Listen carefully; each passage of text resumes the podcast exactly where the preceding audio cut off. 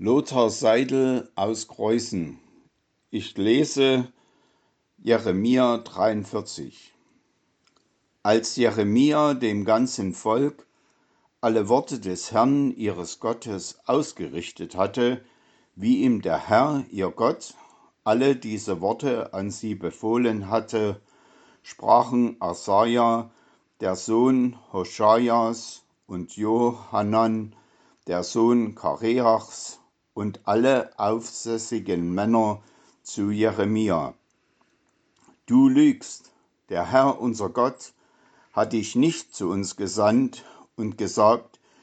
ihr sollt nicht nach Ägypten ziehen, um dort zu wohnen,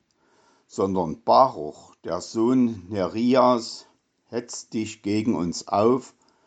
damit wir den Chaldäern übergeben werden und sie uns töten oder nach Babel wegführen. Da gehorchten Johannan, der Sohn Kareachs, und alle Hauptleute des Heeres samt dem ganzen Volk der Stimme des Herrn nicht, dass sie im Lande Juda geblieben wären, sondern Johannan, der Sohn Kareachs, und alle Hauptleute des Heeres nahmen zu sich alle übrig gebliebenen von Juda, die von allen Völkern, wohin sie geflohen, zurückgekommen waren, um im Lande Juda zu wohnen, nämlich Männer, Frauen und Kinder, dazu die Königstöchter und alle übrigen, die Nebuzardan, der Oberste der Leibwache, bei Gedalia, dem Sohn Ahikams,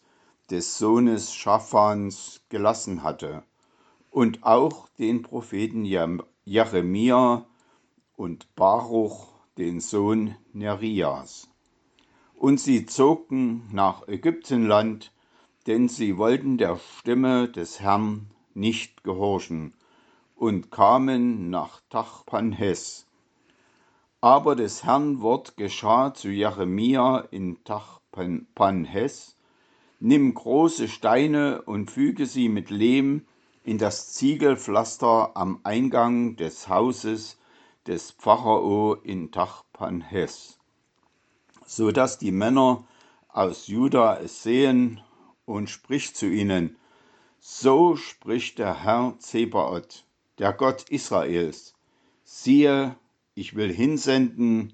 und meinen Knecht Nebukadnezar den König von Babel holen lassen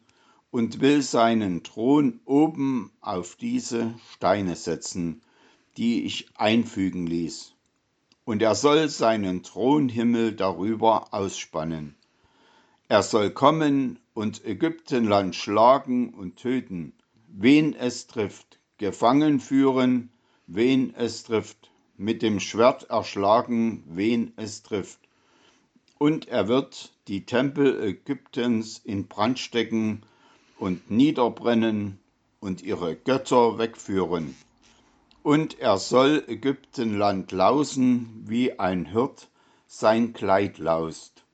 und mit Frieden von dannen ziehen.